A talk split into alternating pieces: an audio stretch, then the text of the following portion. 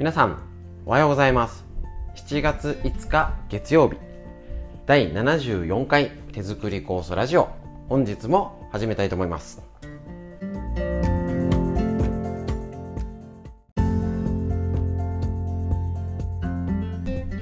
はいこちら手作り酵素ラジオ。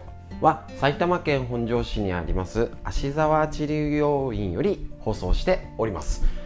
こちら私の母が始めて手作り構想をもう35年だかやっておりまして北海道の川村先生ですね十勝金星社の、えっと、こちらにご指導いただきまして家族ぐるみのお付き合いでね、えっと、やってるんですけれども、えっと、現在あの治療院の方で酵素の治療と作り方講習さまざまな講習をやっていたんですけれどもこのえーと、コロナの状況になりまして講習が一切できなくなってしまいましたので、えーと、こちらあの来てない、ね、今もねあのコースを作ってる方も自宅で学べるようにっていうことで、えーと、いろいろ体制を変えてやっております。一つこちらラジオという形で、えー、と結構ね動画より耳の方が聞きやすいながらでいいです。なんか一日パソコン仕事してるんで家帰っても見たくないのにラジオがすごいいいですってご好評いただいております。ですので、えっと、短い時間ですけれども耳から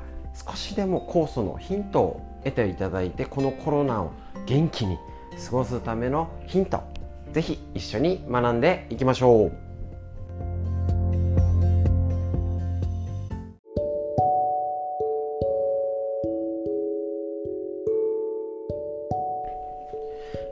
と、今週より少し内容を、えっと、いじくって大きくちょっとですけどね、えっと、手作り酵素の、えっと、話と、えっと、筋肉の、えっと、体を元気にするためのヒント。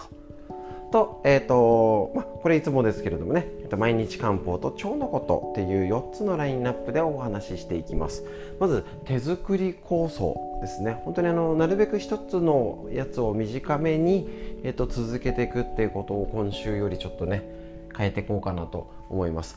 改めまして、えっと、手作り酵素の飲み方何度も確認しますね大事なことは。一応 30cc30cc を朝晩目安になります。もちろんこれ目安です。で、えっと、ちょうどねお電話でいただいたんであの梅の酵素ができてあるじゃないですか。どうに飲んだらいいですかって言われてあそっかって言ってねいちいちいちっていうか説明したことはあるんですけど梅が酵素ができてからの酵素作りって秋まで空いちゃうんで届いてない方いるなと思ってお話しします。えっと、例えば、えっとえっと、一番の結論は適当です。適当かいっていうねあれなんですけれどもどういう適当かっていうとちょっとね朝晩は基本は春の酵素でも春の酵素持ってるつく仕込んだ量も変わりますので春の酵素朝一だよだったりで昼間の水分補給に梅にするっていう方もいるしあのかさ増し感覚で春の酵素に飲む時にブレンドするって方もいます。し、えーと、結構ね出来たてはねどうしても梅ばっかり食べ飲んじゃってとかもうこれができたら特に外でお仕事してる人とか汗かく体結構ガツガツ使う方はこれをねあの水筒に入れてあの外仕事の人だったらですよね氷入れてあのただ水ペットボトルじゃすぐ酸っぱくなっちゃって傷みやすいので水筒で氷入れてね飲んだらすごい昼間動きやすいんです。もうスポーツドリンク状態。そうやってあの飲む方もいらっしゃいますね。なのでそういった意味で適当にその時期に合わせた飲み方、ね、今は梅があるからね梅がある時ない時。また逆算して大体あのこの辺関東だと次作る目安が10月です。ってことはえっ、ー、と789丸々3ヶ月分90回分飲まなきゃいけないんですね。90回分90日分を 30cc 飲んだとしてもえっ、ー、と2.7リットルですか？それ足りるのかな？ね、だからそういうふうに今どれぐらいあるかな家族がどれぐらい飲むかなっていうのをぜひぜひ逆算して結構ね、あのーギリギリになってねあもうなんか最後ここ飲みたい時にねあの足りないっていう方いるんですよ。一番欲しい時が作れない時なんですね。本当にこれは長くやってると皆さんねあのー、絶対どこかで思う時あるので覚えておいてください。一番使いたい時一番飲みたい時が作れない時だしない時なんですよ、ね、結構ね9月ぐらいになって実は急に病気で倒れちゃってとか怪我をしてとかでちょっと集中的にたくさん酵素飲みたいんだよって時に余裕がないとダメなんですね。もちろんあの保管で難しくていやそんなに作れないんですって方もいるんですけど結構ねいやよ前のが余分にあるしまあ足りるんで大丈夫ですっていう方ももちろんいるんです。ダメじゃないんです。考え方ダメじゃないんですけれども今この災害とかまたねあの土砂崩れたすごいことですよね。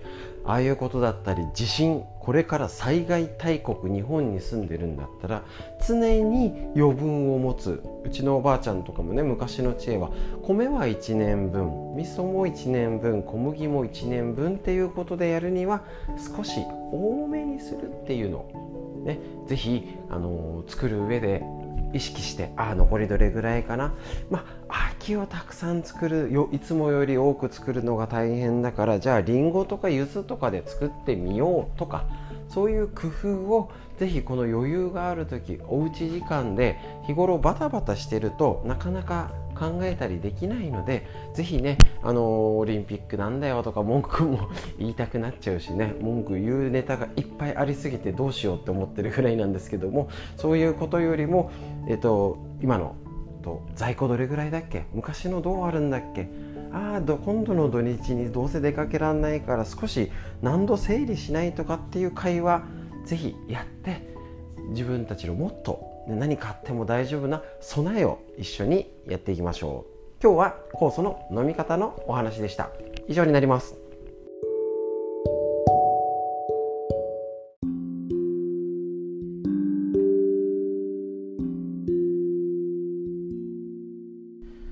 はいそれではこれ新コーナーですね。酵素と分けます。えっと、本当に必要なゆるスクワットとかかと落としっていうことでこちらを1日5分ちょっとずつ勉強して頭頭に入れていきましょう。もう新シリーズなんでもうまた頭からやってなん大事なことは何度もお伝えしていきたいと思います。結局、えっと、手作り酵素を飲んだだけではね持ってるだけでは効果を発揮しないよ。何度も言います。腸内環境を元気にするための要素として50%は運動です。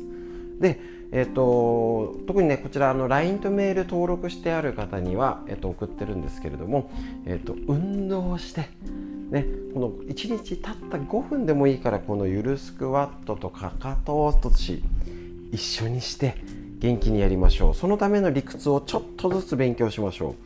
結局あの筋肉量と骨の量両方増やさないと足腰は若返らないってことなんですね。で、えーと、下半身の筋肉の衰えと骨の量の低下。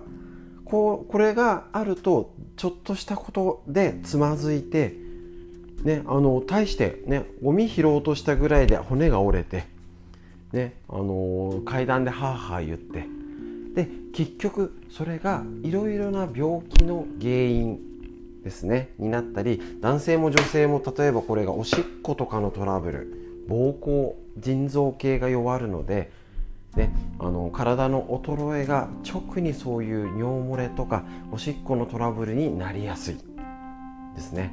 で、えっと、もちろん糖尿病高血圧でコレステロールっていう問題で体脂肪太りやすくなったりですね。それが結局私たちが一番今なんとかねあのクリアしたいというか課題人生の課題認知症ね。いつまでもう100歳の時代になってます。ボケない体あボケもう何か忘れやすくなる。もうしょうがないんです。あちなみにもう私40過ぎてますけどもう脳は衰えてます。衰えてるんですね。だけどそれを老化を防ぐ要は下り坂を緩やかにするってできると思うんです。本当に。でそれで要は脳を若さを保つ、ね、見た目は残念なんです、ね、しみしは増えて老います。もうしょうがない。だけどやっぱり昔の生活って年取っても元気だったはずなんです。思い出してみてください。昔はボットンのトイレって言ってるんですけど和式のトイレしかなかったんですよ。妊婦さんも年取ろうが病気の人子供から和式のトイレで玄関すごい、ね、上がり花ってこの辺呼んでますけどあの土間から高くて階段も急でねそういう生活だったんです。もしくはトイレが外でしたよねなんかね。そこまでして病気の人だろうが年寄りだろうが怪我した人妊婦さんみんなそういうとこで生活できたもともとは能力があるんです。でその能力が衰えちゃったんです。で今の状況なんです。答えはシンプル。運動しましょう。で、えっと、昔の生活には戻れないから運動なんです。そこでこのコロナ。本当に困っちゃいますよね。運動してた人もしなくなって。ねなんか出かけてたらもう出かけなくなって。なんか旦那といてテレビの音だけが鳴ってるみたいな。大丈夫ですか？でスマホとかいじくってばっかり。もちろんあの今こういうラジオを聴いたり動画を見れるってスマホの恩恵です。もちろんいいとこ。だけどしっかり悪いところも知らなきゃいけない。姿勢がもっと悪くなってませんか？だから疲れやすくて体が動きづらい。代謝が悪くなって何かやたら太っちゃって骨密度が下がったり内臓脂肪が増えて生活習慣病の危険が高まります。脳が活性化して体を元気にするために何しなきゃいけないの？必要なことは筋肉と骨へのアプローチ。それを酵素をやってる方もぜひ一緒にしたらもう最強ですよね。絶対に、ただ焦らずにゆっくり紹介していきますし体を変えるのもいいね。どうせ時間はもういっぱいあるじゃないですか。明らかにねお仕事で忙しい人も分かります。だけど土日の使い方お休みの使い方の工夫はできるはずなんですけどなんかダラダラやんなきゃいけないの分かっちゃいるけどがありますよね。だからこのラジオ芦沢治療よりオンラインを使ってさまざまな角度で皆さんにお伝えしていきます。元気に年を取る。その目標。一緒にゆっくり進んでいきましょう。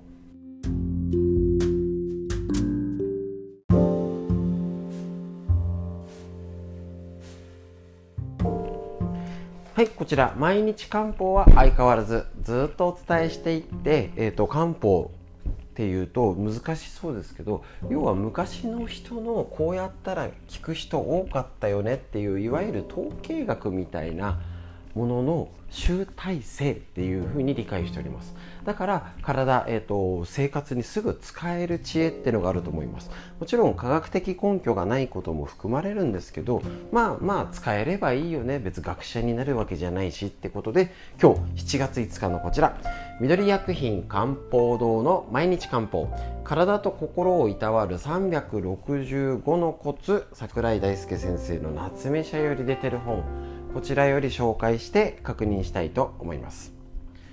腰痛の時温めた方がいいのか冷やした方がいいのか迷うという声を聞きます。こんな時どうするの？冷やすの？温めるの？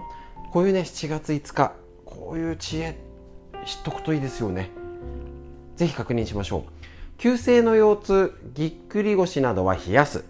炎症を抑えるためにまず冷やして安静にしましょう。お風呂などで温めるのは血流を促進させすぎて炎症を悪化させるので控えてください。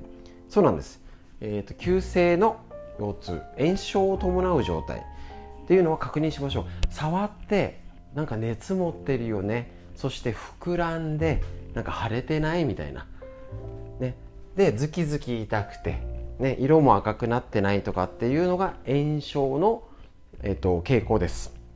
ね、こういう炎症があったら、えっと、まず無理しない。冷やすって方向になります。で慢性の腰痛はじんわり温める。腰回りや下半身をじんわり温めて筋肉や組織を柔らかくすることが大切です。腰に回路を貼るのもいいでしょう。半身浴や岩盤浴はとてもおすすめです。湯船がないまたは湯をためる余裕がない場合は洗面器に湯を張ってシャワーを浴びている間その中に足を入れて足湯をしましょう。ぎっくり腰の場合を除き足や腰回りは絶対に冷やさないように注意してください。足腰を冷やすことは痛みだけでなく冷えに弱い腎を弱らせさまざまな不調のもとになってしまいますからねということです。でここで一つワンポイントで言うとお風呂場で足湯はおすすめしません。ついでにお話しすると、ね、足湯結構してる方大変ね。お湯捨てるのが大変でって言ってねいろいろお風呂場でやっちゃってる方それこそあの浴室に少し溜めてっていう方もねいたりするんですけどね。これは頑張ってもらいたい。ぜひともあの足湯はリビングでお願いします。あの自律神経のバランスでお風呂は運動なんですね。で足湯の方がリラックスの方になるのであのバランスが崩れちゃうんですよね。もう体がしょうがないそうにしかできないのよっていう方はしょうがないんですけど基本は足湯は、ね、リビングでやりましょう、ね、で、えっと、お風呂はお風呂風に分けましょう。で特に、えっと、こちらであったんですけど腎臓のためにも含めて腰のためにも足湯は本当にいいです。素晴らしいです。でワンポイント。手作り酵素をやってる方は絞りかすかすって言っちゃいけないぐらい使い方が様々。この絞りかすを足湯に入れたら最高の足湯になります。また例えばえっ、とあれですね。いや絞りかすも使っちゃってとかねあのー、なかなかなくてみたいな方はお塩でも入れたりするとねとってもいいです。ね。そういうふうにして1回の効果を良くして手を抜く、ね、足湯だって本当は毎日できたらいいんですよ。ずっと毎日はなかなか難しい。なのでその辺ずっと毎日できるようにっていうので、えっと、ぜひぜひこちら足湯をしてみてください。で急性急性は温めない。ですね。であと結構ねポイント一つあの覚えておいてください。あのなんか痛いけどな23日落ち着いたら楽になっちゃったとかってもあるじゃないですか。けどねやっぱり一応いろんな目安があるんですけど一つだけ確認したいのが2週間以上痛みが続くとかそういう場合は必ず病院で見てもらいましょう。なんかおかしいです。日々なのかね。ねただの内身だったら1週間ね擦り傷怪我とかって言ったらまあ1週間ぐらいはかかるじゃん。傷ぐね塞いでとか治ってみたいな。だけど2週間続くってちょっと長いよね。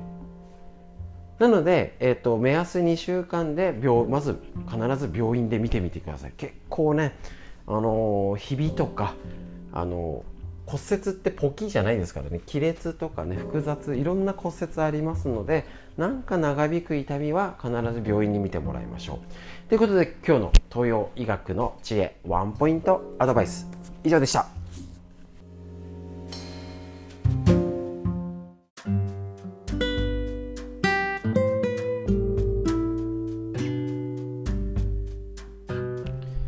はい。ということで、腸を元気にする新常識。こちら、腸の、えっと、腸内環境を元気にするヒントをお伝えするコーナー。えっと、宝島社のムックより出てるあなたの腸が喜ぶ45のトリビアということで、弁のよしみ先生が監修した本、こちらを紹介しております。ね、えっと、発酵食品、前回、えっと、先週ね、えっと、いろいろ復習したりとか、ね、お腹の腸、ね、微腸酸、ワル腸酸ワル腸酸って読むのかな？ねあの腸が元気だったらやっぱ食べ方ね大事になりますのでえっと一回言っちゃおうかな。ね。これ何度も大事ですね。あの月曜日ですので。言いましょう。えっと朝食はえっと食べたり食べなかったりじゃなくてちゃんと食べてパンやパスタよりもご飯。ね。玄米や雑穀食べたり肉料理揚げ物よりは魚や和食をメイン。野菜をしっかり食べてよく噛む。食べ過ぎないで規則正しい時間に食べる、ね、油はサラダ油よりもオリーブオイルを使用し甘味料は白砂糖よりオリゴ糖や蜂蜜発酵食品をよく食べて水瓶あのお茶ジュースよりはお茶とか水あジュースねとかよりは水とかお茶を飲んで腸を食事からまず整えましょう。でプラス食物繊維っていうことで前回プロバイオティクスということでやりました。プレとかプロとかなんかね難しくね。あの、よく分かんなくなっちゃいますよね。でえっ、ー、とここのをもう一度確認します。えっと、プロバイオティクスっていうのはビフィズス菌や乳酸菌など善玉菌を生きたまま摂取できる製品や食品のこと。ヨーグルトや乳酸菌飲料など発酵食品やサプリメントなどこのプロバイオティクスを摂取しようっていうふうになります。要は腸を元気にする要は菌そのものだよ。ってことになります。プロバイオティクスですね。でプレバイオティクス。あこれ横文字覚えなくていいですからね。一応紹介しますけど。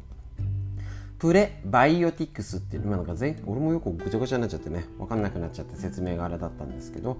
人の消化器官では分解吸収されず腸内で有用に働く善玉菌の栄養源となり善玉菌を育て活性化させる食品。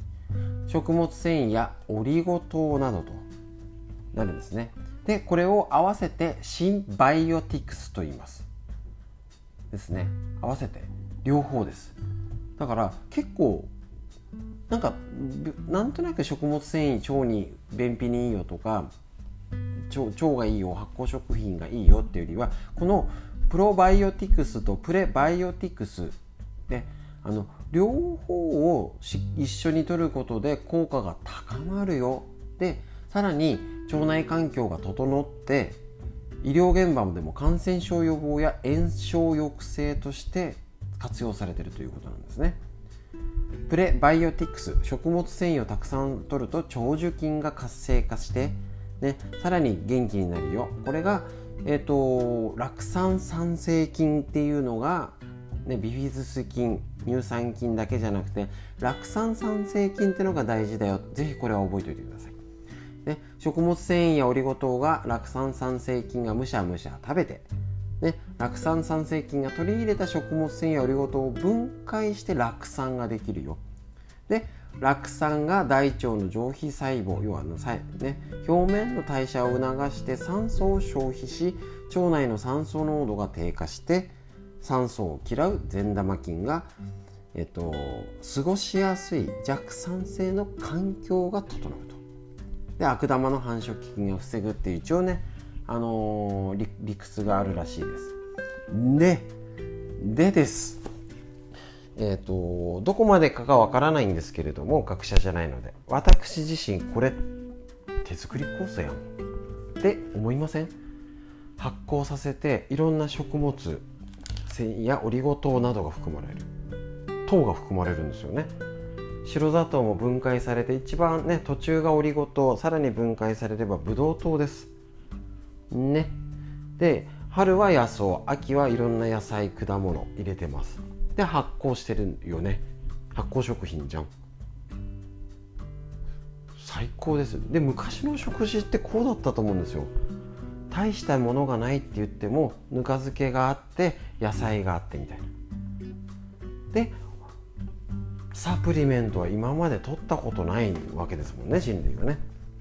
そしたらもう手作り酵素じゃん。ってことがよく分かってだから町人だ。今を元気にしてくれるものだ。もちろんこれからのぬか漬け。ね、そうやって取るのとなんかよくわからないけど食べてなんかあの心配だよね。これからまたあの感染者増えてくるよね。なんだかよくわかんないよね。みたいな感じになるのを気をつけて。ね。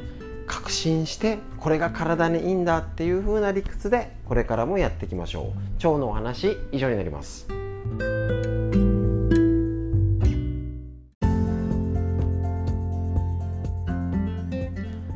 ということでいかがでしたでしょうか。ちょっと新しく構成を少しいじくりましてえ、ー、とより分かりやすくね。酵素は酵素の話であのボケないために。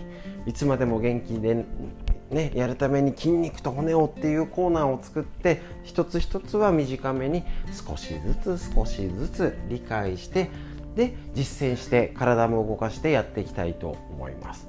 ということでぜひぜひこちらねしっかりやっていきましょう。ということで今日の空模様いかがでしょうか？なんかしとしとねてあの梅雨っぽい時期今頃梅雨っぽくなってきました、えーと、天気予報を見て土砂災害とかぜひ気をつけてください。今までもねなんか随分やっぱりあの工事の関係だったりね土地活用が変わってきてるので昔は大丈夫だったけどってところがあるみたいですからね。ぜひぜひ、えーと、天気気をつけて、あの上近くが降ってなくても上流が降ってるとね、あのすごいすごいことになるみたいですからね。空の模様、ね、雲どんな雲が流れてるでしょうか？どんな空気雨の匂い湿気の具合どうでしょうか？空を見上げて今日も素敵な一日をお過ごしください。最後までお聴きくださいましてありがとうございました。